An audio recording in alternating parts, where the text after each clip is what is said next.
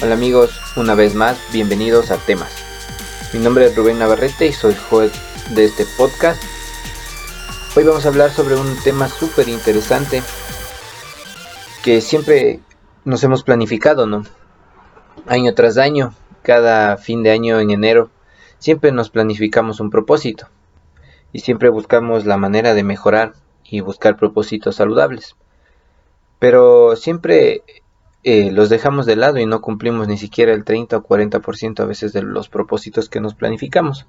Entonces, eh, siempre hace falta como que tener una dirección para ese, para cumplirlos, ¿no? Entonces, primero eh, es importante pararse y pensar, escribir con una hoja en un momento tranquilo del día y pensar y reflexionar cuáles son los propósitos que tendrías en tu vida y que sean saludables que quieres mejorar. Y luego que empiezas a, escribir todos los objetivos, cuáles te gustaría cumplir a mediano plazo, cuáles te gustaría cumplir a largo plazo. Entonces, una vez que ya defines tus propósitos, debes establecer prioridades. Tienes que enumerar todos los objetivos que eh, determinaste sin importar eh, su importancia. Puedes conseguir una cosa, ¿cuál sería el, Entonces vas a definir una escala de prioridades. Si pudieras conseguir una sola cosa, por ejemplo en este día, ¿cuál sería? Ese sería tu propósito número uno. Te vuelves a hacer la pregunta cuál sería tu segunda opción y así vas tomando cuáles son las prioridades de cada propósito que te has planteado. Para repasar y corregir, si es necesario, tu lista de objetivos por lo menos deberían ser unos 15 o 10 para que puedas definirte eh, uno diario por lo menos o puedes definir una escala de la que tú creas conveniente. Como te digo, si pudieras hacer una sola cosa el día de hoy, ¿cuál sería? Ese sería tu objetivo más primordial. Y luego vas delimitando por prioridades cuáles son los que no tienen tanta atención y los que necesitan mucha atención. Luego vas escogiendo y replanteando cuáles son tus objetivos primordiales y cómo definirlos y cómo deben ser tus objetivos. Deben ser eh, positivos. Evita escribir en la, en, la, hoja o en tus propósitos la palabra no, porque eso automáticamente genera en, en tu cerebro una negación. Entonces, por ejemplo, dices, no voy a comer más, ya no voy a comer grasas, y enseguida tú vas a limitarte. Y al contrario, si tú dices, voy a comer saludable, voy a alimentarme mejor, voy a hacer ejercicio. Entonces tú vas a tener como una actitud positiva frente a tus objetivos. Siempre eh, aspirar a lo grande es algo que te motiva, que sean objetivos concretos. Trata de no generalizar, por ejemplo, voy a alcanzar cierto trabajo o voy a desarrollar tal proyecto, pero sí como que no, definitivamente tienes que ponerlos de forma realista y concreta, con una fecha tope, con una fecha tope, perdón, y establece una línea donde debes cumplirlos. Concretos, positivos y realistas. Evita de poner la palabra no en todos tus propósitos, porque si tú pones la palabra no, automáticamente te estás bloqueando.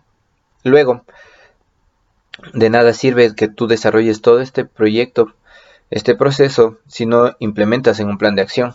Entonces para eso necesitas preguntarte de cómo vas a llevarla a cabo, cuánto vas a necesitar, cuántas eh, series vas a hacer, cuáles son los objetivos que vas a alcanzar.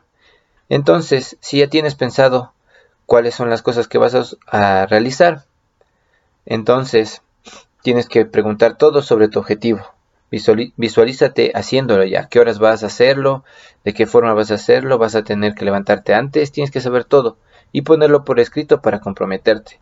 Entonces, siempre es bueno utilizar la regla de los 21 días. La regla de los 21 días dice que si tú repites una acción 21 días seguidos, se convierte en un hábito y ese hábito lo puedes cambiar cuando quieras. Entonces, cada 21 días puedes construir micro hábitos para que se desarrollen y que te ayuden a conseguir tu objetivo.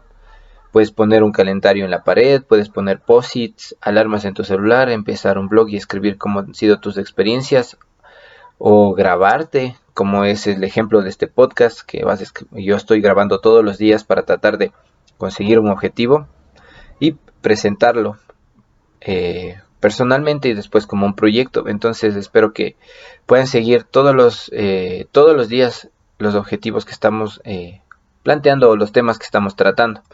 Hay algo súper interesante que es el Ikigai, que dice que es encontrar un balance para tener un liderazgo efectivo.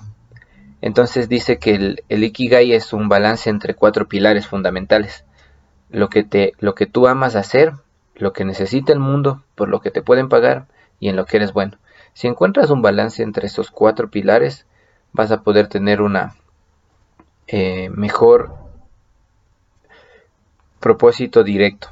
Vas a tener un propósito efectivo, ¿no? Porque vas a hacer cosas que te aman y eso va combinado con la pasión y la misión que tienes. Y luego va lo que necesita el mundo es una vocación o una misión y por lo que te pueden pagar puede ser tu profesión y en lo que eres bueno. Entonces, tú vas a ir entendiendo que si haces lo que amas y en lo que eres bueno, puedes tener una satisfacción, pero un sentimiento de inutilidad a veces. Si haces lo que amas y es algo de lo que el mundo necesita, en cambio vas a tener un sentido de realización, pero no vas a tener riqueza. En cambio, si haces lo que por lo que te pueden pagar y lo que el mundo necesita, vas a, tener un entusiasmo, pero en una complacencia porque vas a estar siempre en incertidumbre, porque no sabes si va a cambiar al otro día. En cambio, si haces lo que te pueden pagar y eres bueno, puede ser que llegues a una zona de confort, pero una sensación de vacío. Entonces, eh, te invitaría que hagas el test del Ikigai para que veas en qué eres bueno y cómo te puedes eh, conectar más con ello y es súper importante encontrar ese propósito. Muchas veces estamos eh, todos los días desarrollando o buscando maneras de mejorar. Pero lo importante es, como te decía, ¿no? Vamos a hacer un recuento de los cuatro pilares. Primero, definir tus propósitos, cuáles son y que sean saludables y útiles. Luego de establecerlos por prioridades, desde el más eh, importante hasta los de menos importancia. Después vas escogiendo y replanteando cuáles son que sean realistas, que sean positivos, que sean concretos, que tengan una fecha de tope. Y después poner un plan de acción, cómo, cuándo, de qué forma lo voy a hacer, con quién lo voy a hacer, cuánto, qué voy a hacer, cuántos días. Debes preguntarte todo y cómo lo vas a llevar a cabo. Y tercero, la regla de los 21 días, como te decía, utilizar recordatorios, un calendario en la pared, un post-it, alarmas, blogs, audios, videos, todo lo que te pueda ser útil para que tú puedas compartir esta información y tenerla de primera mano. Siempre lleva una libreta a mano para que puedas escribir todas las ideas que se te vengan y te puedan ser útiles en este tiempo.